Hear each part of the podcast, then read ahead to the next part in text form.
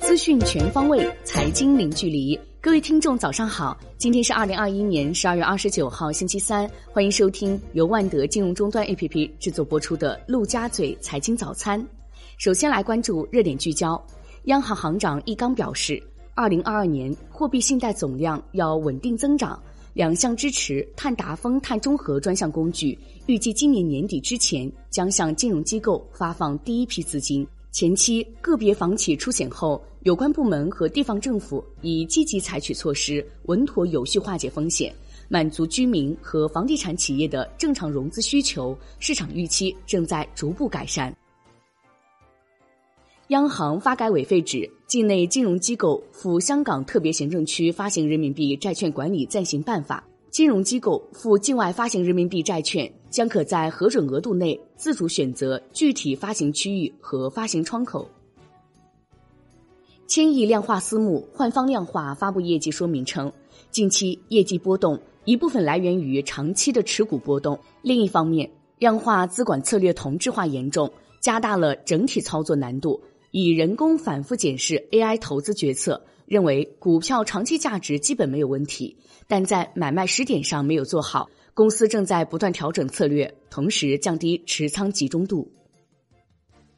环球市场方面。美股涨跌不一，道指涨百分之零点二六，标普五百指数跌百分之零点一，纳指跌百分之零点五六。迪士尼、波音、沃尔玛均涨超百分之一，领涨道指。科技股涨跌不一，苹果跌百分之零点五八，亚马逊涨百分之零点五八。新能源汽车股走低，特斯拉跌百分之零点五，蔚来、小鹏汽车跌超百分之一。欧股集体收涨。德国 DAX 指数涨百分之零点八一，法国 CC 四零指数涨百分之零点五七，意大利富时 MIB 指数涨百分之零点七八，英国继续休市。宏观方面，央行十二月二十八号开展两千亿元七天期逆回购操作，当日有一百亿元逆回购到期，因此单日净投放一千九百亿元。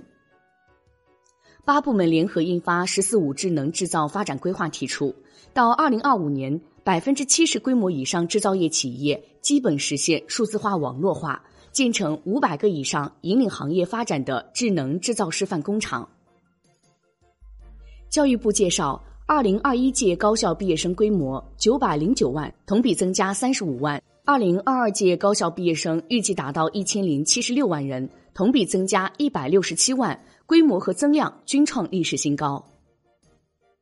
国内股市方面，上证指数收盘涨百分之零点三九，深圳成指涨百分之零点八三，创业板指涨百分之一点零五，两市成交额重回万亿。盐湖提锂、锂矿板块集体爆发，家电、稀土、CRO、化肥、农药、航运、光伏板块造好，煤炭板块调整，电力、燃气、地产板块疲软，南摩生物。奥尼电子上市首日破发，北向资金净买入十二点九二亿元，兴业银行获净买入五点九三亿元，宁德时代净买入五点二九亿元，贵州茅台再遭净卖出七点六五亿元。恒生指数收涨百分之零点二四，恒生科技指数跌百分之零点八九，恒生国企指数跌百分之零点零九，地产消费股领涨，中国恒大、融创中国等大幅收高。科技、医药股跌幅居前，开拓药业跌超百分之七十，新冠口服药折戟临床试验。电力股在连日上涨后回落，南向资金净卖出十七点一一亿港元，结束连续二十三日净买入。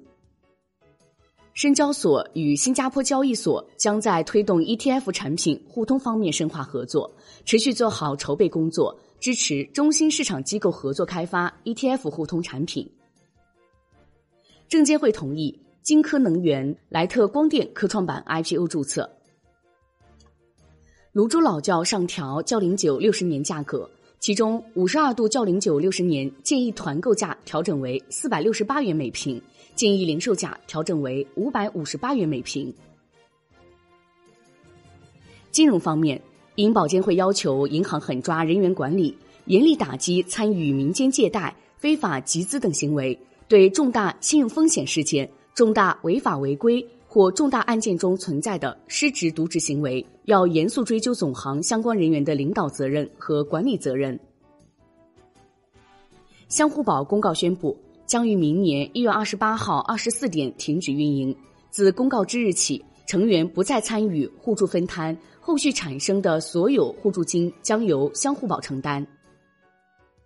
关注产业方面。我国医疗装备领域首个国家层面的产业发展规划出台，将全面推进包括疾病预防、诊断、治疗、康复、健康促进、养老等各方面医疗装备发展，推进五 G 加医疗健康等新模式发展。